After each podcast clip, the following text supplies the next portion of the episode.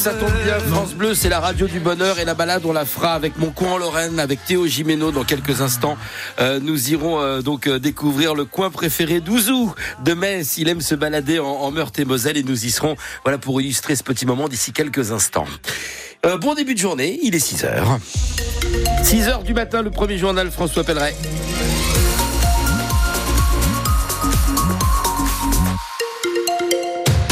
29 février qui commence dans la brume, mais ça va se dégager. Ouais, c'est pas gorille dans la brume, c'est Moselle dans la brume. Mosellan dans la Ouais, il y a un petit peu, il y a un petit peu le, le Mosellan dans la brume. Il y a un petit peu de brouillard effectivement et une petite brume qui va se dissiper pour laisser place à un soleil assez généreux. Les températures au meilleur de l'après-midi, nous aurons une une dizaine, douzaine de degrés. À la une ce matin, François Pelleret, les questions qui vont se bousculer au procès de l'attentat du marché de Noël de Strasbourg. Il s'ouvrira ce matin devant la cour d'assises spéciale, un peu plus de 5 ans après cette soirée d'horreur durant laquelle 5 personnes ont trouvé la mort et 11 ont été grièvement blessées. Parmi ces blessés graves, une jeune Messine qui a reçu une balle. Elle fait partie des 67 parties civiles, mais elle n'aura pas la force de venir témoigner. Le souvenir de ce 11 décembre 2018 est trop douloureux.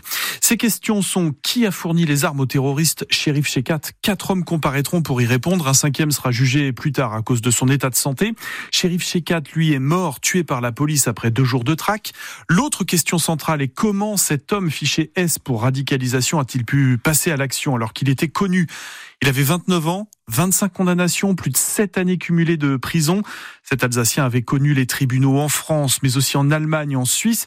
Il était notamment bien connu en Lorraine, Julie Segnora. Parmi ces nombreuses condamnations, deux ans de prison ferme prononcés en 2006 par le tribunal pour enfants de Metz pour vol en réunion et séquestration. Il avait alors 17 ans. Shérif Shekat a été incarcéré à Mesqueleux, Épinal, Écrouve et Saint-Mihiel. C'est là qu'il rencontre le principal accusé, Audrey, en 2007. Ils resteront en contact jusqu'au jour même de l'attentat de Strasbourg. Quand Shérif Shekat cherche à se procurer une arme à l'été 2018, il vient à Metz, mais l'enquête n'a pas permis de savoir s'il en avait vraiment trouvé une. Surtout, le terroriste connaît bien Michael Chiolo, natif de Saint-Avold, rencontré en 2014 à la prison d'Épinal. Cet homme avait été condamné à 30 ans de réclusion pour le meurtre de Roger Taral, un octogénaire rescapé de Dachau, torturé et mort étouffé à Montigny-les-Metz en 2012. Islamiste fanatique, Michael Chiolo avait attaqué deux surveillants de sa prison de Condé-sur-Sarthe trois mois après l'attentat de Strasbourg pour venger son ami shérif Shekat. Le Mosellan est appelé à témoigner au procès. Procès qui doit durer cinq semaines. France Bleu Lorraine a préparé un dossier spécial sur francebleu.fr. La justice a prononcé hier la mise en examen pour meurtre sur mineur de la jeune Mosellane qui avait accouché le 21 février chez elle à Morsbach. Cette jeune femme de 21 ans est sortie hier de garde à vue, placée sous contrôle judiciaire avec une obligation de soins.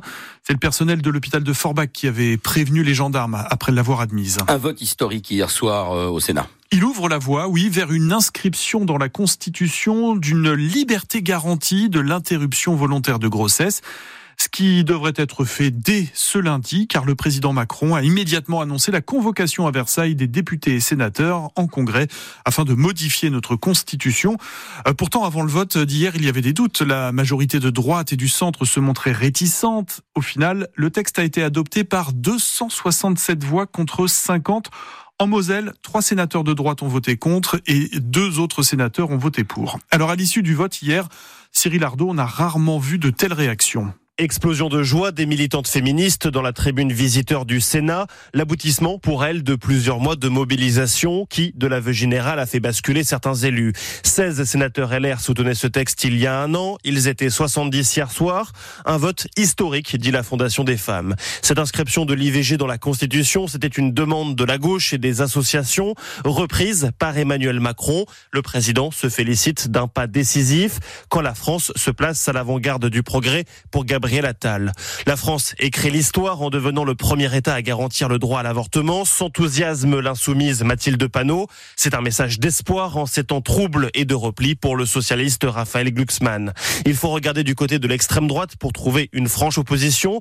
Les Français ont du mal à se nourrir et on essaye de détourner l'attention, estime par exemple la députée RN Edwige Diaz. Avant dans le détail, les trois sénateurs euh, mosellans qui ont voté contre hier soir sont Catherine Belriti, Califé Califé et Christine Et ceux qui ont voté pour sont Jean-Marie Mison et Michael Weber. Un enseignant roumain qui est en poste à l'Université de Lorraine est suspendu en attendant de connaître la conclusion de l'enquête. Il est accusé par un média en Roumanie de harcèlement sexuel sur des étudiantes à Bucarest. Il est arrivé en 2022 euh, à Metz dans le département Infocom au campus du Solcy. Beaucoup de salariés de la centrale Émile Huchet sont venus hier soir chercher des réponses sur leur avenir. Il y avait un peu plus de 200 personnes à la première réunion publique sur le projet de production d'hydrogène à Carlin, le projet Émilie. Ça se déroulait à Saint-Avold à la salle des congrès. L'hydrogène doit permettre de tourner la page du charbon sur ce site. Ce projet est immense. Hein. Il se chiffre à 780 millions d'euros. Il est porté par Gazelle Énergie et GRT Gaz. Voici donc les interrogations des actuels salariés. On se sent tous touchés par ce débat et ça nous concerne directement parce que bah, ça concerne notre avenir tout simplement. C'est beaucoup de choses qu'on savait déjà mais euh, ça fait toujours du bien de l'entendre et de l'entendre encore un petit peu. C'est un débat qui pour nous est très très rassurant. On mise beaucoup sur ce projet, euh, projet d'avenir. On est des nouvelles recrues donc euh, de Gazelle Énergie. J'ai eu la fierté de pouvoir recruter en décembre dernier huit nouveaux arrivés dans les équipes de maintenance. C'est à peu près une quinzaine de postes qui vont venir renforcer les équipes actuelles pour assurer la qualité, la sécurité de cette Là, en fait, en réintégrant la partie sécurité, euh, je sais par exemple que ça va faire une quinzaine de personnes. C'était surtout le chiffre, moi, qui m'intéressait. Hein. C'est ce qu'il nous faut. On a perdu 230 emplois directs en 2015, on en récupère 100. Ce projet, pourquoi on y croit nous, est vraiment, c'est parce qu'il y a de l'emploi, mais dès le départ, c'était vraiment la poursuite, la renaissance en fait des Méluchets. Et j'ajoute que Gazelle Énergie a, déclaré ne pas se sentir menacé par l'autre projet de production d'hydrogène qui est juste à côté et qui est mené par Verso Énergie. On n'a pas le choix, le projet se fera, a répondu le représentant de Gazelle Énergie. Hugo Humbert passe les tours à Dubaï, un tournoi de tennis ATP 500. Hier, il a sorti Andy Murray c'est une première pour euh, le Messin. Euh, les Espagnols n'ont pas laissé les Françaises espérer une minute. Les championnes du monde de foot en titre ont battu les Bleus hier soir 2 à 0 en finale de la Ligue des Nations. La fête d'anniversaire sera spéciale aujourd'hui pour ces milliers de personnes nées un 29 février. Leur vraie date anniversaire n'apparaît qu'une fois tous les quatre ans sur le calendrier et 2024 est une année bisextile. Adriano Leda habite à côté de Saralbe dans le village de Herbitsheim. Un repas de fête euh, en famille se prépare pour lui, mais comment calcule-t-il son âge? Je dis souvent, euh, voilà, j'ai 16 ans avec 48 ans d'expérience. C'est un peu mon côté humour pour ne pas dire que j'ai 64 ans, on va dire. Je vais déjà le fêter à midi, cet après-midi. J'ai donc euh, ma fille et mon petit-fils qui vient parce que euh, je suis grand-père depuis 15 mois. ça va être important pour moi parce que mon petit-fils sera avec moi aussi. Et j'ai mes frères qui viennent. on va fêter ça à midi tous ensemble. Je l'ai attendu avec impatience ce jour-là, oui. Oui, oui, oui, oui. Quand, quand on approche, je deviens de plus en plus très, très excité. On l'attend avec impatience. Et le 1er mars, on est un petit peu déçu. On dit, ah, c'est déjà fini. C'est vrai que il faudrait que le 29 février dure quatre jours. Alors bon anniversaire à Adriano. Euh, les autres années, il choisit la veille, le 28 février, pour fêter son anniversaire.